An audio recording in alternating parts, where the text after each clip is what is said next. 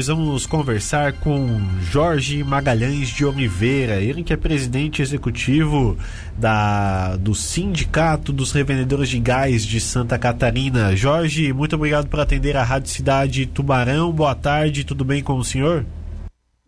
Boa tarde, boa tarde a você, a todos os ouvintes. Estamos aí para aquilo que pudermos esclarecer.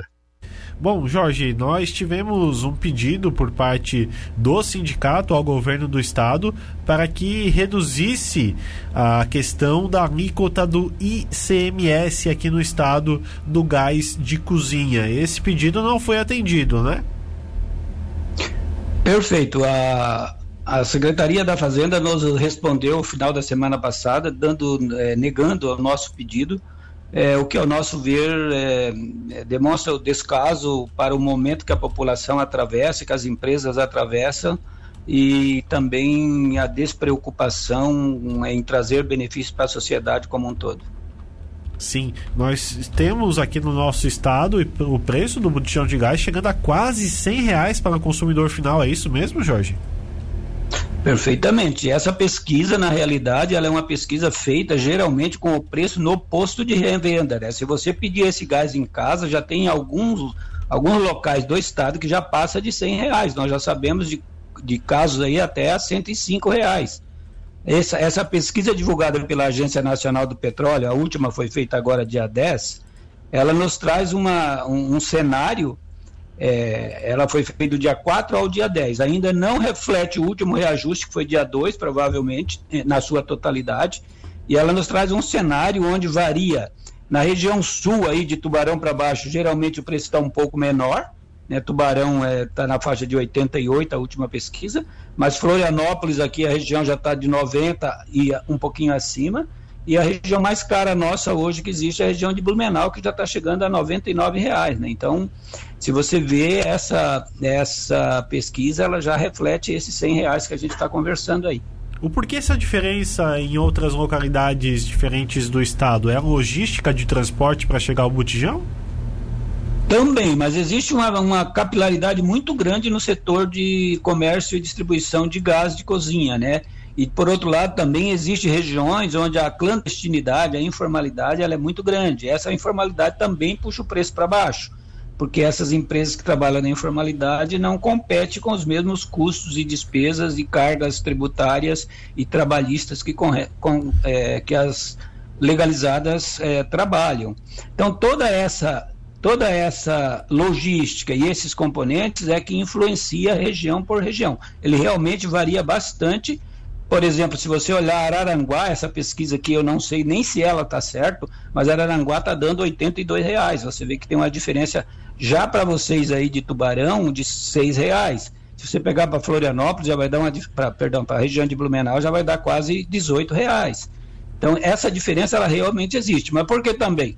Nós só recebemos gás de Canoa no Rio Grande do Sul e Araucária no Paraná. O próprio custo logístico nos traz essa diferença. Quanto mais longe da base, teoricamente, mais caro poderia chegar o produto.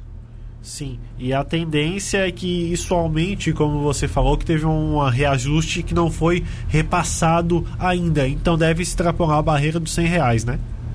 Perfeitamente, é essa, esse é o cenário, né? Eu não digo que não foi repassado ainda, porque o reajuste foi no começo do mês, mas como realmente se passa depois de uma semana, e essa pesquisa última que a, que a ANP divulgou, ela é do dia 4 do 4 a 10 do 4, pode ser que tenha alguma região aí que ainda não não está demonstrando essa, essa realidade de hoje, né? Bom, outra coisa, né? Só para só a gente é, é, contextualizar, o gás de só na Petrobras, sem falar o reajuste que as distribuidoras fizeram em setembro o reajuste de, da carga tributária do governo. Só na Petrobras houveram 13 reajustes do dia 23 do 5 até 2 do 4.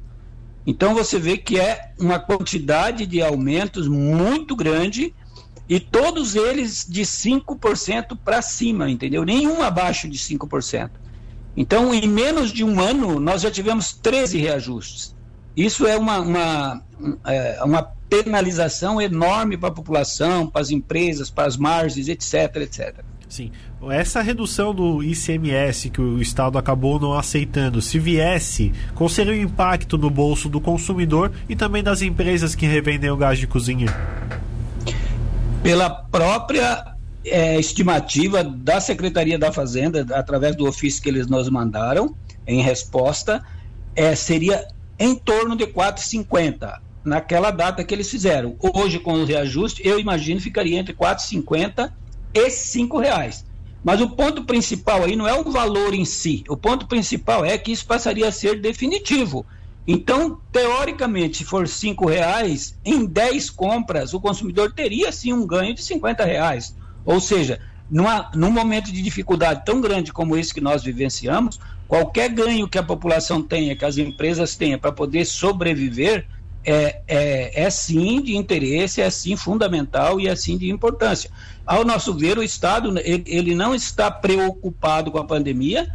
Por outro lado, o aumento da arrecadação para eles hoje é uma coisa quase que natural, porque como o gás aumenta frequentemente, o Estado é, transmite à Petrobras novos valores para, para a tributação, através dos atos COTEP. Esse ato COTEP, ele regula os preços em todos os estados do Brasil. Então, o, o, os estados hoje, eles estão a cavalheiro, né? Eles estão é, tendo seus reajustes do ICMS praticamente mensal, mensais, o que traz uma contribuição enorme para a arrecadação do Estado e em prejuízo da população. É isso que, ao nosso ver, eles não estão enxergando.